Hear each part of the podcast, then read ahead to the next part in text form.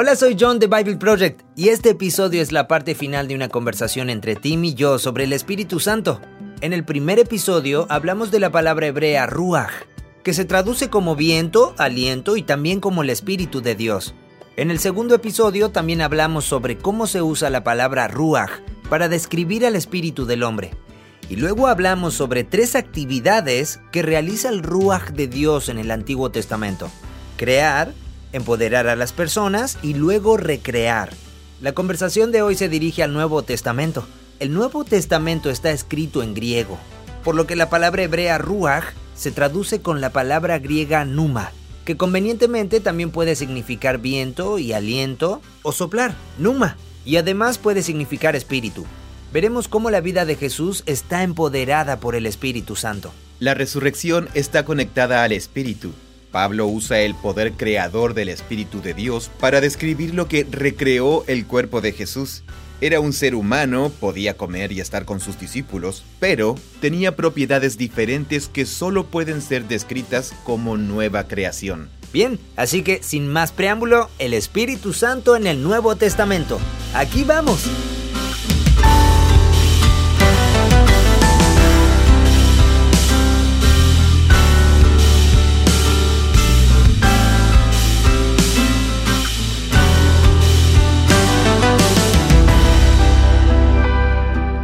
La forma en que se habla del Espíritu en el Nuevo Testamento coincide con estas tres obras principales del Espíritu de Dios en el Antiguo Testamento. Ok. En cada uno de los evangelios, especialmente en Mateo y Lucas, los orígenes de Jesús están conectados con la obra creadora del Espíritu. Mm. Así que en Mateo y Lucas hablan del embarazo de María de Jesús como resultado de la actividad del Espíritu. Y aquí vemos al Numa ahora en el Nuevo Testamento.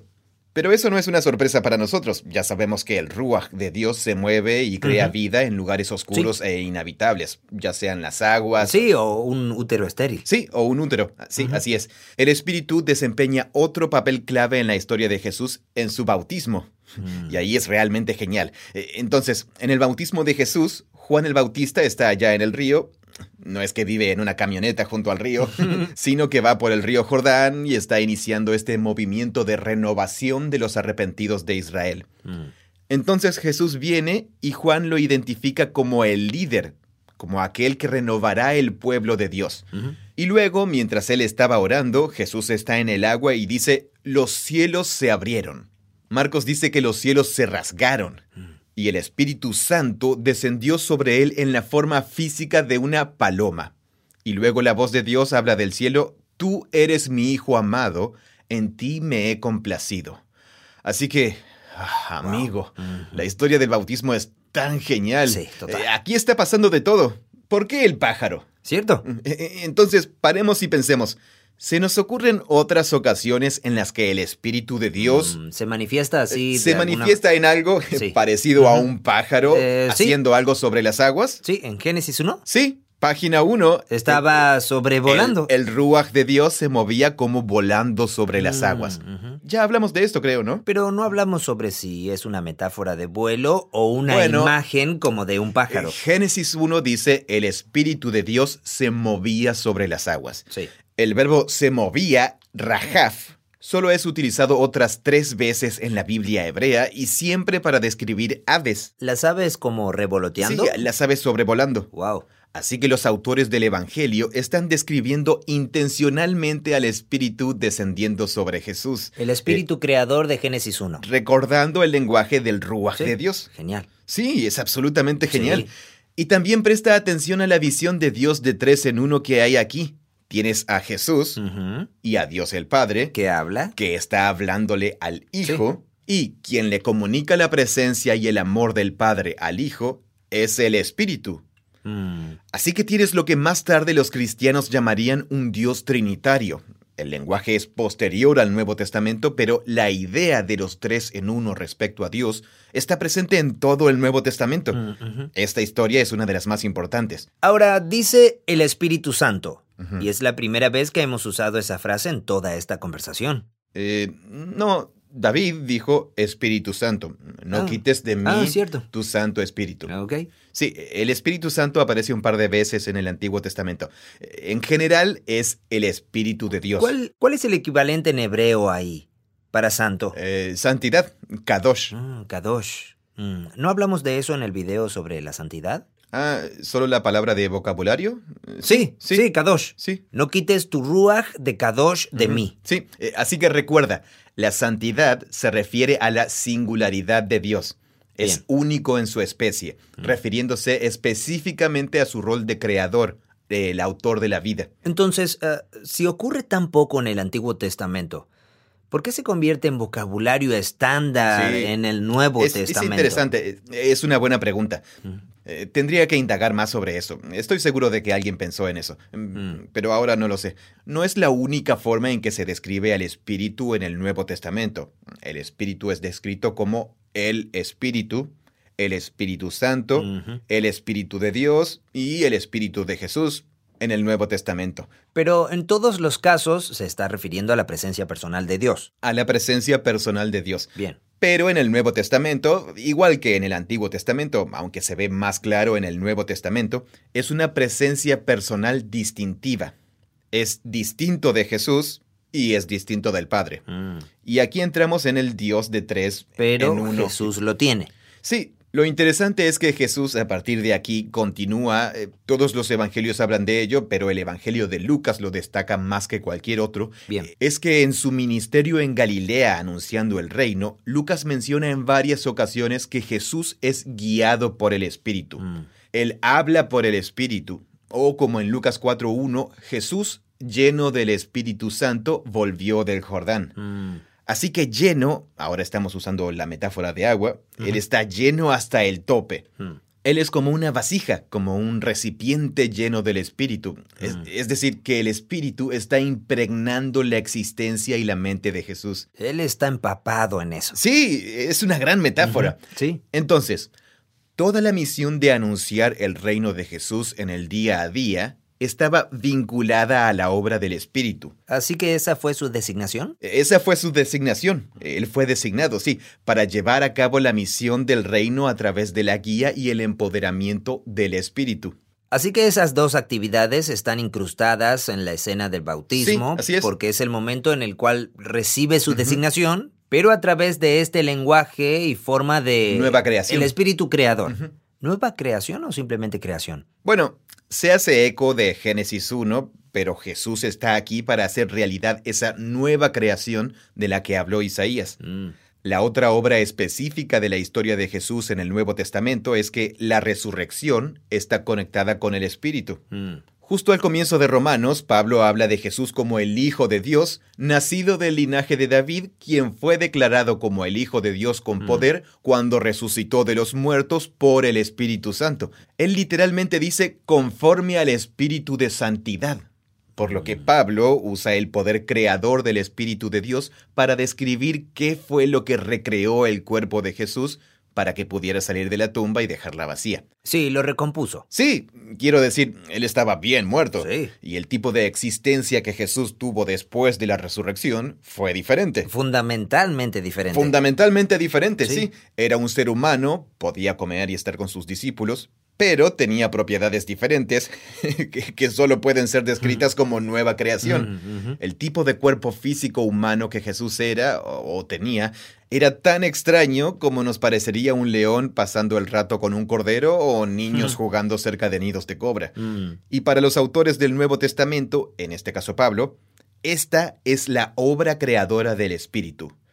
Y, y, en 1 Corintios 15, Pablo dice que esa es precisamente la forma de existencia que esperan los seguidores de Jesús en nuestra resurrección. Mm. Él lo llama una existencia espiritual empoderada por el Espíritu. Hmm, lo que ningún otro humano logra en la Biblia. No ves a ningún otro humano que tenga un cuerpo resucitado. No, Jesús es la única parte que camina y habla de la nueva creación Mm. en la existencia física. Pero luego, ahora, hablamos del rol del Espíritu en el resto del Nuevo Testamento. Al final de Juan, Jesús designa a sus discípulos y él dice, como el Padre Esto es en Juan capítulo 20, como el Padre me ha enviado, así también yo los envío. Mm. Es interesante, Sí. él está en el aposento alto con los discípulos, les dice eso y luego sopla sobre ellos Mm. y dice, reciban el Espíritu Santo.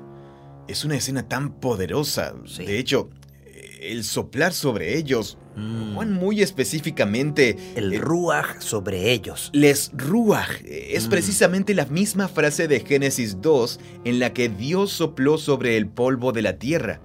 En Fusao, reciban el ruach santo. Así que Él sopló sobre ellos y nos deja pensando, "Oh, ¿cómo huele el aliento de Jesús? o algo así. Eh, Es una parte muy extraña de la historia. ¿Cierto? Pero Él los está comisionando Sí. así como David y los profetas recibieron el soplo del Espíritu. Y luego Jesús, eh, pero mire lo que dice antes de eso, como el Padre me envió, así vine e hice. Ahora ustedes van a ir a hacer lo mismo. Y así como el Espíritu empoderó a Jesús para que lo hiciera, así ahora Él los está designando por medio del Espíritu para ir y hacer lo mismo.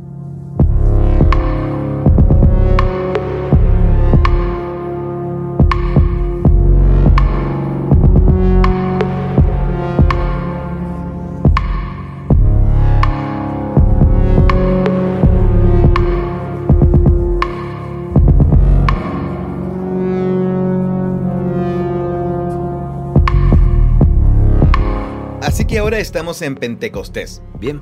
Todo el concepto del Espíritu llenando al pueblo de Jesús, empoderándolos, descendiendo sobre ellos, todo esto es vocabulario del Antiguo Testamento, pero ahora todo está sucediendo a través de Jesús. Así que el libro de Hechos comienza usando un viento, ¿no? Mm. Están en Pentecostés, Sí. los seguidores de Jesús están en ese aposento alto, y se nos dice que un viento violento entra en la Un habitación. ruaj violento. Un ruaj, sí. Y ellos se miran unos a otros en la habitación que está llena de este huracán de viento. Mm. Se miran unos a otros y hay pequeños fuegos, Sí. mini fuegos por encima de la cabeza de todos.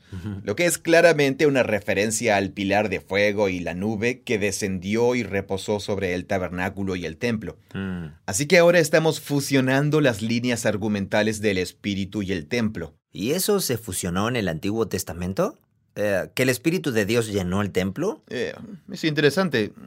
No. ¿El Ruach no. de Dios no llena el templo? Sí, el Ruach de Dios es el Kabod de Dios. Su gloria Ah, su gloria. es lo que llena el templo. Sí. En el Nuevo Testamento, el Espíritu de Dios es quien viene a morar en su nuevo templo, que es la comunidad de seguidores de Jesús. Mm. Y luego todos ellos son llenos del Espíritu Santo. Por lo que llegamos a la metáfora de la designación y del líquido. Pero Para la ver- tarea de ir... Para la tarea, sí. Sí, y llevar la buena noticia a los confines de la tierra. Exacto, sí. Sí, para anunciar el reino de Dios. Sí. Así que en el resto del libro de Hechos ves al Espíritu Santo como un actor, como un personaje en la historia. Así, por ejemplo, en Hechos 13, Pablo y Bernabé están trabajando en la iglesia de Antioquía y el Espíritu Santo dijo, aparten a Bernabé y a Saulo para mí. Otras veces en la historia Jesús aparece y dice cosas, pero luego a veces en el libro de Hechos el Espíritu Santo simplemente aparece y dice cosas. Pablo y Bernabé quieren subir a Galacia y el Espíritu se los prohíbe. El Espíritu de Jesús no se los permitió. Mm. Así que el Espíritu se convierte en una presencia plenamente personal de Jesús. Pero a veces Jesús se le aparece a Pablo en forma de visión, otras veces es el Espíritu de Jesús o el Espíritu de Dios. Mm. Entonces, ¿cuál es la historia detrás de la prohibición del Espíritu? ¿Perdieron un barco? ¿Perdieron el barco? Claro, o tuvieron... y ellos dicen, bueno, supongo que el Espíritu no quería que ¿O fuéramos. acaso el viento sopló y susurró, ustedes no deberían ir? y ellos dicen, no, amigo, ese era el espíritu. Sí, eh, o una vez a través de un sueño, Pablo tiene un sueño de un tipo en Macedonia diciendo, sí. ven aquí. Y entonces va, por lo que aquí estamos en el terreno de la vida cotidiana de un seguidor de Jesús, Mm. como una vida en la que, si voy a convertirme en un discípulo maduro, necesito cultivar la habilidad de estar consciente del Espíritu y de lo que el Espíritu me dice, animándome o influenciándome a hacer o a decir o a hacer. Mm. Y ese es el espíritu que designa. Bien, En el comienzo de esta conversación sobre el Espíritu Santo que grabamos la vez anterior, hablamos de nuestra tradición. Yo vengo de una tradición cesacionista, Sí, cierto. donde, sí, los apóstoles necesitaban prestar atención a lo que el Espíritu Santo estaba haciendo y escuchar al Espíritu y ese tipo de cosas, y es un personaje. Y ahora, eh, no lo sé. Nunca hablamos de cultivar esa habilidad. Sí. Y cada vez que oigo a alguien hablar de eso, eh, desconfío. Mm. Medio como que... ¿Es ese realmente el Espíritu?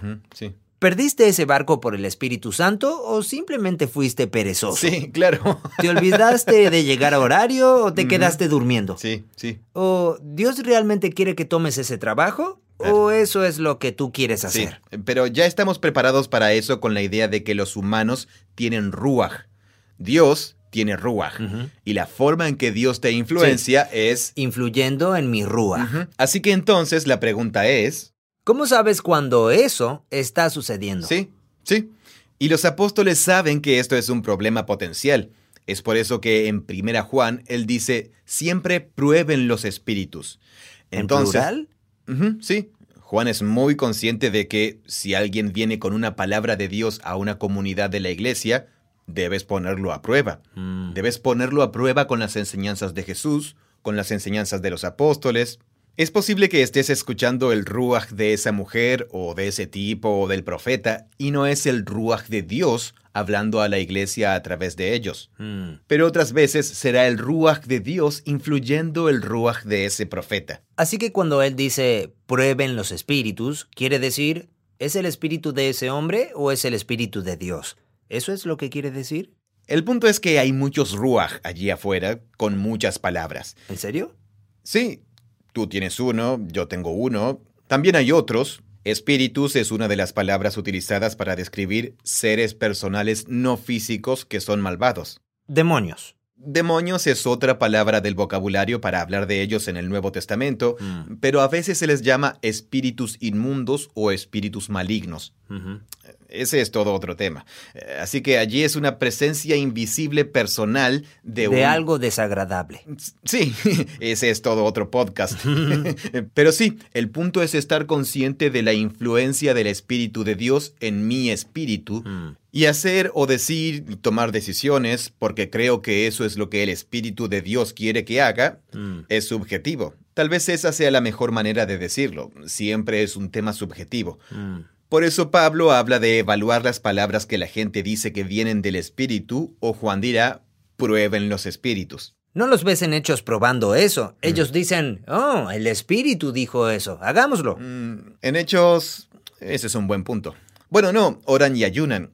No, estaban orando y ayunando. Mm. Eh, Hechos 13, déjame mirar. Hechos 13, ah, en la iglesia que estaban en Antioquía había profetas y maestros. Bernabé, Simón, Lucio, Manaén y Saulo. Mientras adoraban al Señor y ayunaban, el Espíritu Santo dijo, aparten a Bernabé y a Saulo para mí. Así que están en un tiempo de oración. Presumimos que estaban discerniendo lo que Dios quería que hicieran. Así que tengo que empezar a asumir lo que estaba sucediendo allí, en cierto Sí, sentido, hay, hay una especie de historia no contada. porque podrían haber estado sentados allí, en una habitación, todos orando y ayunando, y un tipo dice, oigo a Dios diciéndonos que no vayamos. Mm, Y luego otra persona dice, eso es lo que Dios me está diciendo también. Y luego otra persona dice, sí, eso es lo que estoy escuchando. Y dicen, bueno, no debemos ir. En este caso se supone que deben ir. Ah, sí, sí, sí. Estaba Pero luego en el capítulo 16 se les prohibió. Claro, sí. Hay una historia no contada allí. A través de algún medio que Lucas no menciona, ellos disciernen que el Espíritu les dice que no suban a Galacia. Mm. Podría ser circunstancial, perdieron el barco. Podría ser que ellos y algunos otros, todos oraron y lo discernieron. y juntos discernieron y lo entendieron. Exacto, sí. O podría haber sido que el Espíritu de Dios descendió como una paloma y dijo, no vayan. Eh, eh, aquí hay otra forma en que el Espíritu obra.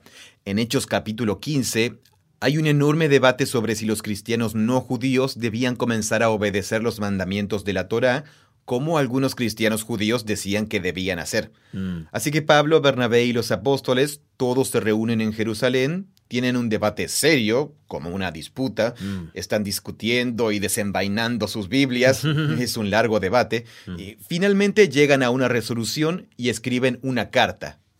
Y lo que dicen en esta carta, perdón, un momento, dicen los apóstoles y los ancianos a los gentiles creyentes en Antioquía, Siria y Galacia, escuchemos esta noticia, así que todos acordamos reunirnos y hablar de esto. Y le pareció bien al Espíritu Santo y a nosotros, Oh, wow.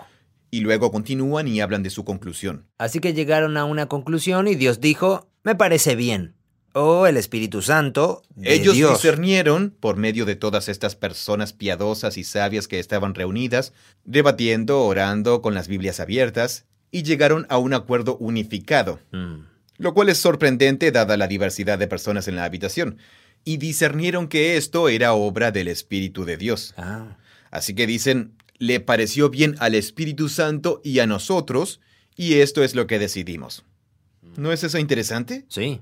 Así que podía ser a través de profetas, podía ser con un debate abierto con la Biblia y oración, ¿sabes? Es No interesante. lo- quiero ser demasiado puntilloso, pero con eso están diciendo, llegamos a esta conclusión de forma independiente, llegamos a esta idea y después Dios la aprobó, Mm. o están diciendo, por llegar a esta idea juntos, ¿esa es realmente la idea de Dios?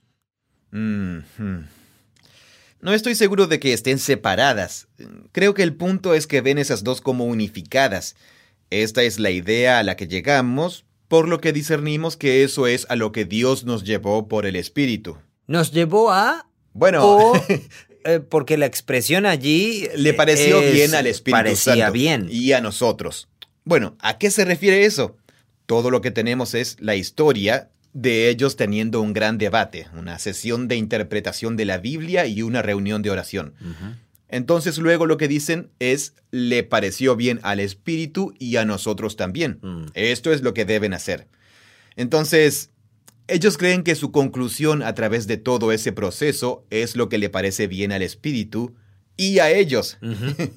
El libro de Hechos en todas partes está diciendo, parte de ser un discípulo maduro de Jesús es ser consciente de la presencia del Espíritu. Claro, así que deben haber estado muy conscientes mientras tenían sus Biblias abiertas y estaban Sí, debatiendo El Espíritu está en esto que Dios estaba allí obrando en esto. y el Espíritu está aquí. Y entonces, mientras lo estaban haciendo, al terminar pensaron, bueno, nos parece bien y Dios ha estado aquí, así que a Dios le parece bien. Sí, Bien, eso es genial. Sí, ese es el proceso por el que pasan.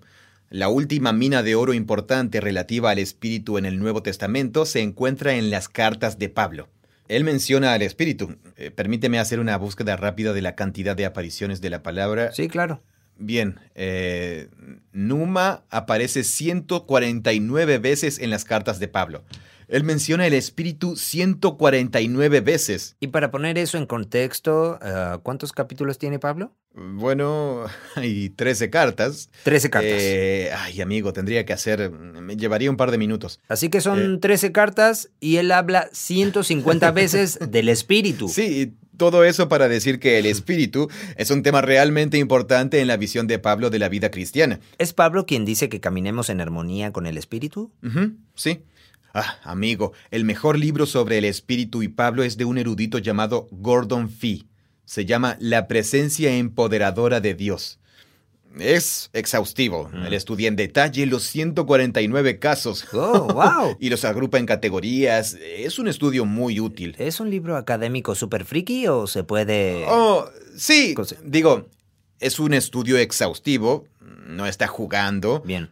Pero no ostenta del griego o del hebreo. Deja la mayor parte de eso en las notas de pie de página y cosas así. Ah, fantástico. ¿Sí? ¿Puedo hacer una pregunta? Sí. Hablamos de estas tres actividades en el Antiguo Testamento.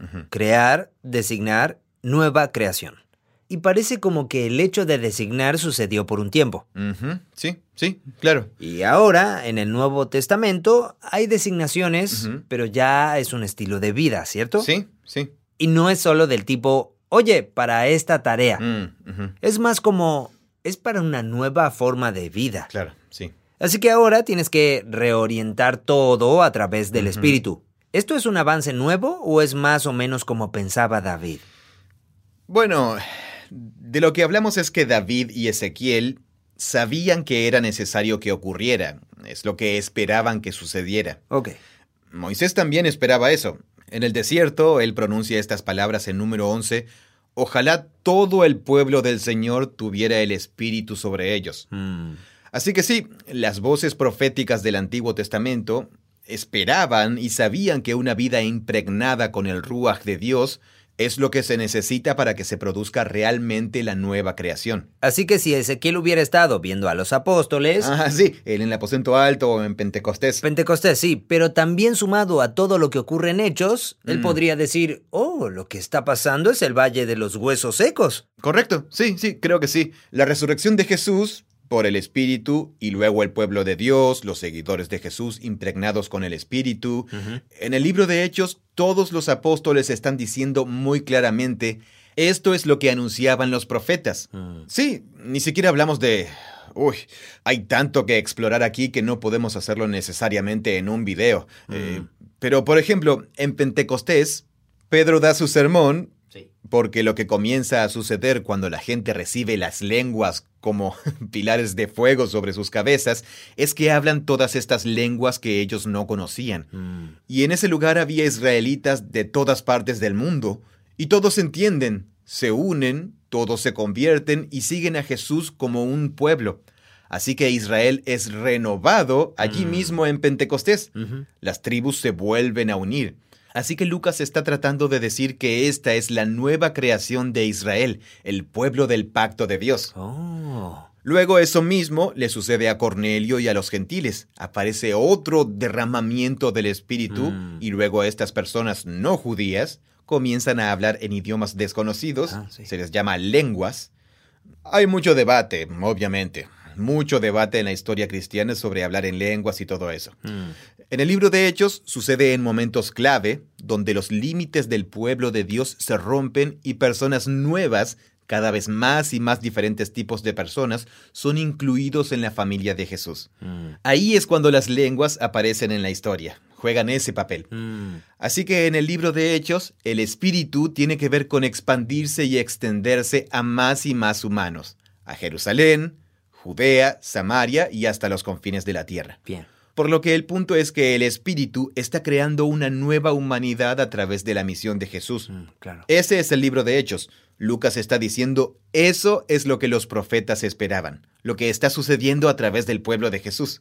Ahora, eso no es todo lo que los profetas esperaban, porque los leones no están acostados con los corderos. Sí, y el exacto. conocimiento de Dios no ha impregnado la tierra. El mundo no se parece a Isaías 11. Y la gente va a morir. Sí, Y luego ser resucitada. sí. Entonces, lo que... Todavía hay injusticia, muerte y todo eso. Así que es solo un aspecto de lo que Es esperaban. un aspecto, sí. Mm. Sí, y aquí llegamos al gran marco argumental de la Biblia, y es que Jesús inaugura el reino de Dios. Él Mm. sale de la tumba caminando y hablando de la nueva creación, y Pablo habla de la presencia del Espíritu como un anticipo.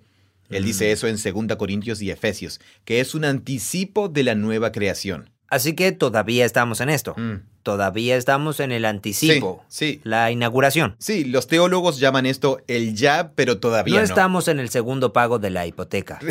Sí, eso es- Esto todavía es el anticipo. Correcto, sí. Eh, Sí, estamos en este periodo donde la nueva creación realmente ha comenzado. Puedo llegar a saborearla. Mm. Cuando saboreo la nueva creación es cuando estoy plenamente rendido, consciente e impregnado de la presencia del Espíritu. Y entonces, ¿el espíritu está haciendo algo único durante esta era del anticipo? Sí, mm, sí, metiéndose con la gente. ¿Metiéndose con la gente? Sí, revolviendo tu ruaj. Claro. El ruaj de Dios viene y comienza a interactuar con tu ruaj y tú dices, amigo, estoy realmente arruinado, necesito ayuda, Mm. necesito un nuevo corazón, necesito ser rescatado de mi egoísmo. Y Pablo dirá, sí, ese es el Numa de Jesús, el Espíritu obrando en ti, preparándote. Numa es la traducción al griego de ruach. Eh, sí, y, y así es como el Espíritu obra en la vida de las personas. Mm. Y luego, cuando escuchan la historia de Jesús, dicen, eso es lo que necesito. Necesito a Jesús. Mm, El Espíritu siempre te guía a Jesús, según Pablo. mm. Nunca solo para tener una experiencia, Claro. sino para guiarte hacia Jesús. Y luego el espíritu se convierte en la presencia de Jesús. Para Pablo, el espíritu es la presencia de Jesús que va a empezar a darte una nueva forma. Mm. El fruto del espíritu, por ejemplo, al final de Gálatas, es todo lo ¿Así que que él... me está dando forma para esta era? En primer lugar, son imágenes de jardín, fruto. Mm, sí. Entonces ahí tenemos la imagen del jardín del Edén. ¿Cómo se vería el jardín del Edén en mí con la renovación de mi carácter? Amor, gozo, paz, paciencia, Mm. amabilidad, bondad, fidelidad, mansedumbre, autocontrol, que es todo Jesús. Mm. Es la vida de Jesús cobrando vida dentro de mí. Ese es el rol del Espíritu, crear a Jesús dentro de mí. Entonces Pablo a veces puede decir, yo morí con Jesús cuando Él murió en la cruz. Así que la vida que ahora vivo no soy yo, es Jesús viviendo en mí. Mm. Así que él puede decir Jesús vive en mí. Pero más tarde en la carta a los Gálatas, él dirá, es el Espíritu en ti que produce fruto. Entonces son dos caras de la misma moneda para Pablo. Mm, Y ese pasaje de Pablo me recordó cuando estábamos hablando de David diciendo, dame un nuevo ruaj. Mm, sí, ah, no, sí. Ezequiel. Ah, Ezequiel, sí, pero... Bueno, eh, los dos. David dice, crea en mí un nuevo ruaj. Sí, Ezequiel dice, necesitan un ruaj nuevo. sí, correcto. Así que David quiere que sea recreado. Sí. Ezequiel dice, necesitan uno nuevo. Entonces yo estaba pensando en Pablo cuando dice, ya no vivo yo. Cristo vive en mí. ¿Cómo vive Cristo en mí? Mm. Él no lo dice en el capítulo 1. Pero es a través del ruaj. Pero esa es su visión completa del Espíritu. Así que Pablo está pensando, es uno nuevo, es el ruaj de Dios. Sí, necesito una vida nueva, una humanidad completamente nueva, una nueva existencia. Así que Dios podría estar recreando mi corazón, pero en lo que concierne a mi ruaj, él tiene que... Es una cirugía. sí, necesito uno Eh, nuevo. Sí, es un trasplante. Sí, y luego, después de que él termina de dar la lista sobre el fruto del Espíritu, dice, entonces, si recibiste una vida nueva por el Espíritu, sigue caminando con el Espíritu. Así que todavía tienes un ruaj. Sí, Él no te golpea sobre la cabeza y te convierte en un humano completamente nuevo de la noche a la mañana. Mm. Tienes que colaborar con el Espíritu. Así como los apóstoles tuvieron que colaborar con el Espíritu en esa habitación con la. Biblia abierta, debatiendo y orando juntos, o simplemente como Pablo y Bernabé, que... Así que se te da un ruaj nuevo, el ruaj de Dios. Pero todavía tienes tu sentido propio de ti mismo que necesita caminar con él. Correcto, sí. Pablo lo llama la guerra entre tu carne y tu espíritu, tu naturaleza pecadora y tu nueva humanidad creada por el espíritu. Y hay una batalla. Él dice que hay una batalla dentro de ti. Y han habido muchos buenos sermones y metáforas sobre eso. Mm, Y- Así que hay... Ah, tengo una voluntad, una mente. Tengo el Espíritu de Dios. Pero luego también tengo la carne. Así que hay tres tipos de elementos aquí. Eh, sí. Y mi ruaj decide... La carne allí no se refiere a tu cuerpo físico. Se refiere a tu naturaleza egoísta, moralmente corrupta. Mi capacidad de ser moralmente corrupto. Sí, correcto. Así que puedo decidir caminar en armonía con eso o puedo decidir mi camino en armonía con el ruaj de Dios. Sí, sí. ¿Y por qué Pablo no llamó a eso mi espíritu? Mm.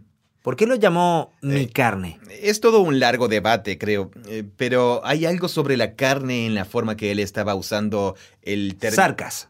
Sí, bien. Sarx, sarcas en griego, eh, donde como imagen comunica que mi cuerpo tiene apetito, comida, sueño, sexo.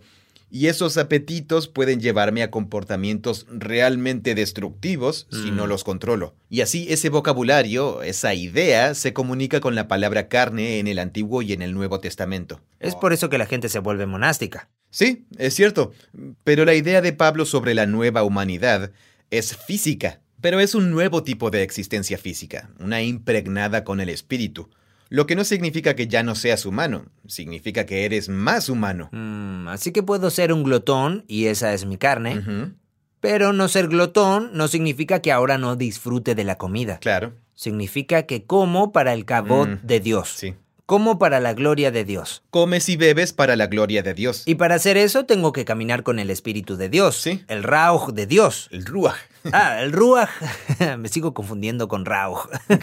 sí. El Ruach de Dios. Sí, sí, hay tanto en el Nuevo Testamento. Los dones espirituales de los que hablan Pedro y Pablo, es lo mismo.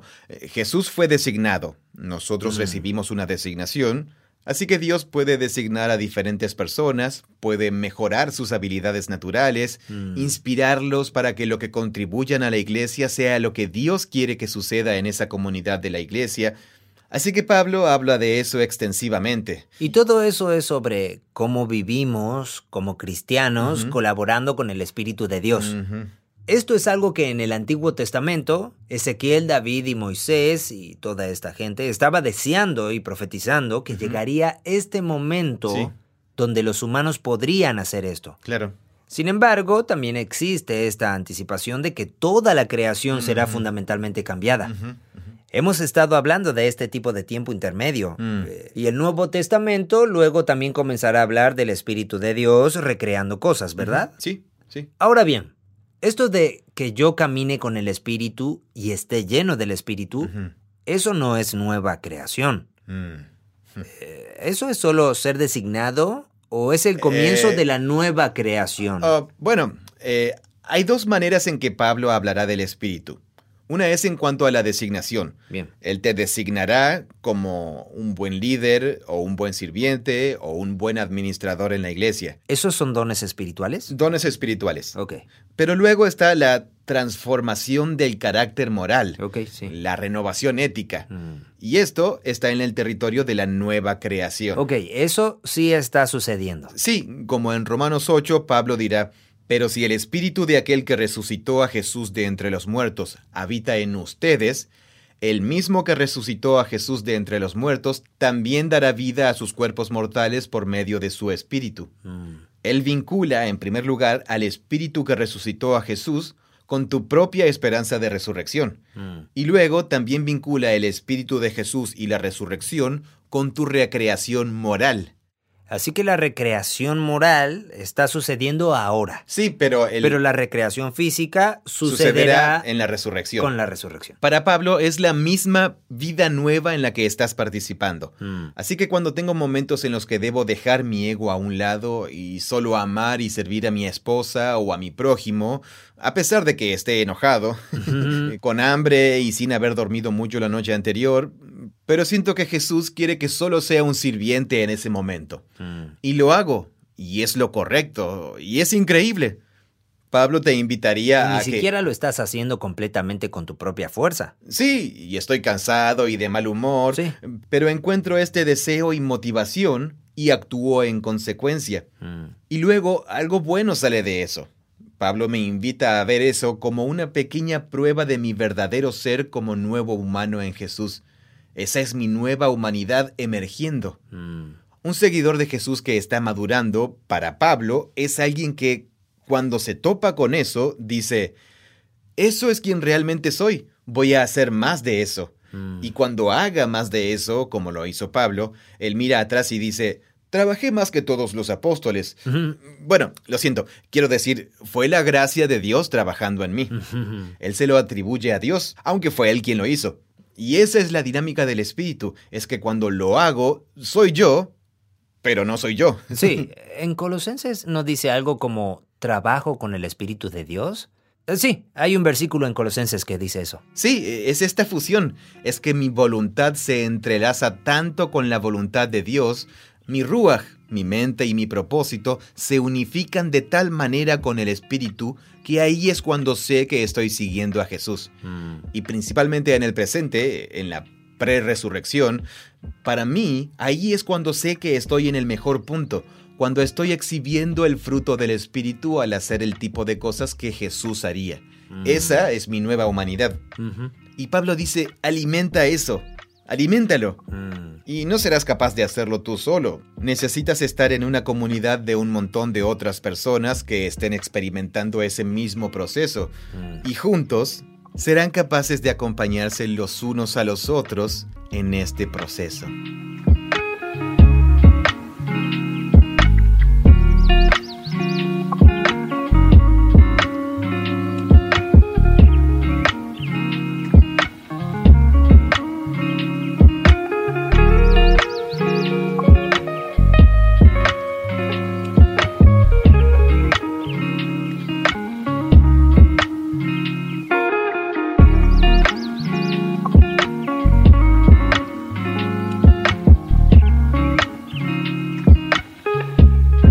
Así que la vida de un cristiano, una manera de pensar en ello es realmente aprender a vivir en este periodo inaugural y a entrar en un aspecto de él, permanecer allí y hacer eso como una comunidad. Sí, claro.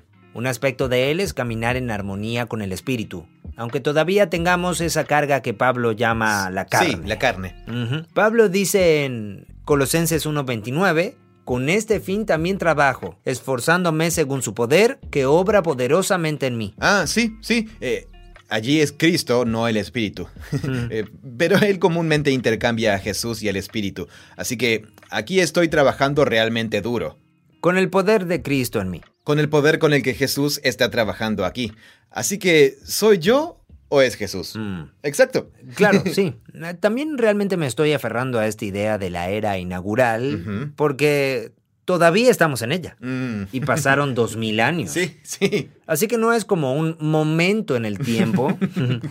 Es una gran parte de la historia de la mm, humanidad. Sí. ¿Y quién te dice que no va a durar otros mil años? Correcto, sí. Podría ser, sí. O dos mil años. Y así todo este periodo de tiempo donde hay generaciones y generaciones y una civilización después de otra. Sí. Digo, todo eso es el tiempo inaugural de la nueva creación. Claro. Tienes que retroceder y visualizar la historia desde esta perspectiva muy amplia como para pensar en 2000 años como una inauguración. Sí. La inauguración es como un momento. Sí, claro. Sí, eh, ha sido inaugurado. Sí, sí, sí. Es, una ceremonia. Claro, sí. Ya está hecho. Sí, sí, fue una hora, fue demasiado tiempo. claro, exacto. Una mejor analogía sería el periodo de tiempo entre una elección en repúblicas democráticas, una elección de un líder y su designación. Ah, sí. Por lo general hay una brecha, ¿no? Sí, son elegidos en noviembre, comienzan en enero. Sí, ahí lo tienes. Así que son inaugurados en noviembre. Eso. Y su gobierno comienza en enero. Correcto. Entonces la inauguración... Así que su inauguración dura como tres meses. Pero ¿Cuál es el periodo de tiempo entre la elección y la inauguración? Ah, eh, y luego su designación. Mm, eh, no lo sé. De todos modos, el, punto es que es un proceso de varios pasos Entiendo, con una brecha. Claro. Y esa es la forma en que el Nuevo Testamento visualiza la nueva creación. El tiempo entre la resurrección de Jesús y su regreso. Jesús ganó las elecciones. no democráticamente. Jesús fue elegido e inaugurado con la tumba vacía. Y luego él inauguró la nueva creación. Y nosotros... Con la resurrección y la venida del Espíritu. Y luego él dice, participa en la nueva creación conmigo. Sí. No está aquí completamente, pero está aquí y está sucediendo. Sí. Los apóstoles participan. Y luego, dos mil años más tarde, también nosotros lo estamos haciendo. Exacto. Pero un día miraremos atrás y diremos, hey, esa temporada inaugural fue solo un momento. Un breve momento en la historia de la humanidad en comparación con la nueva creación. Sí. Es así, ¿cierto? Esa es la forma en que Jesús y los apóstoles hablaron de ello, sí. Pero para nosotros es toda nuestra vida. Sí, es cierto, estamos en ella. Y probablemente toda la vida de nuestros hijos y las generaciones anteriores, hasta donde podemos pensar. Claro. Entonces, para nosotros no se siente como un momento especial en el tiempo. Solo se siente como la historia de la humanidad.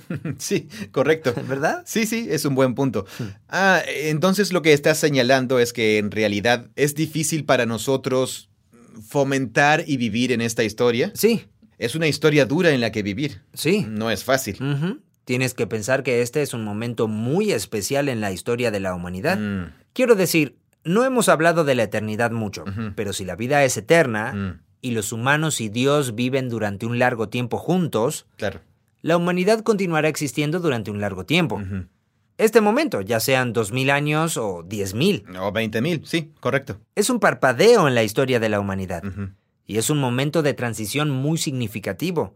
Sí. Está en el centro de la creación, de la nueva creación. Exacto. Es como que se construyó con los profetas y luego fue inaugurado con Jesús y ahora nos toca vivir en él.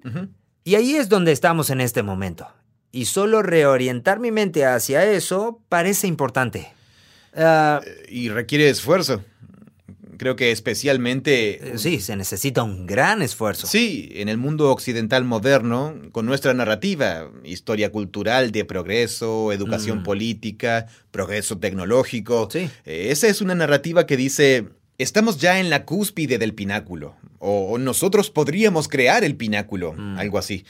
Entonces, la historia bíblica también tiene una progresión al decir, somos una parte de algo que está progresando, Mm. pero lo que esperamos, en última instancia, es algo que tenemos que recibir como un regalo Mm. que no seremos capaces de lograr por nuestros propios medios. Lo que no significa que nos sentemos sin hacer nada. Eso también sería vivir en la historia equivocada. Sí, así que todo esto está integrado en la creación, la nueva creación. Para entender el espíritu, si entiendes la creación, la nueva creación, entonces el espíritu encaja perfecto en el mismo lugar. Sí. Pero esto no es sobre el video de la nueva creación. No. Este es el video del Espíritu Santo.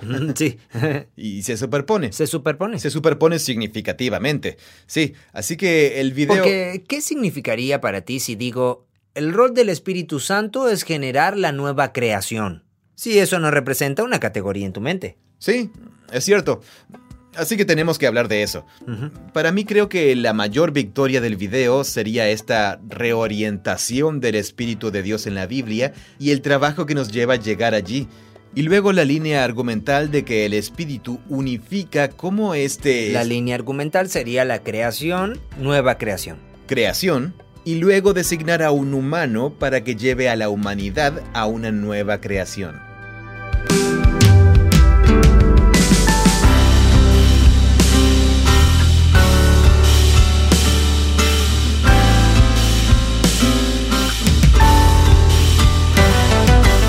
Gracias por escuchar esta parte final de la conversación sobre el Espíritu Santo. Esperamos que hayas disfrutado de esta serie. Gracias por escuchar y formar parte de esto junto a nosotros. Este podcast es producido por Full Voice Studio. Es una versión localizada del podcast de Bible Project, originalmente grabado por John Collins y Tim Mackey. Gracias por escucharnos. Soy Yvonne, soy de México. Lo que más me gusta de Bible Project es cómo transmite el mensaje de la palabra a través de la animación y de explicarnos el contexto. Creemos que la Biblia es una historia unificada que nos guía a Jesús. Bible Project crea recursos gratuitos para ayudarte a experimentar la Biblia. Todo lo que creamos está financiado por generosos benefactores de todo el mundo. Pueden ver toda nuestra biblioteca de podcast, buscar otros recursos y dar a nuestra página web spa.bibleproject.com.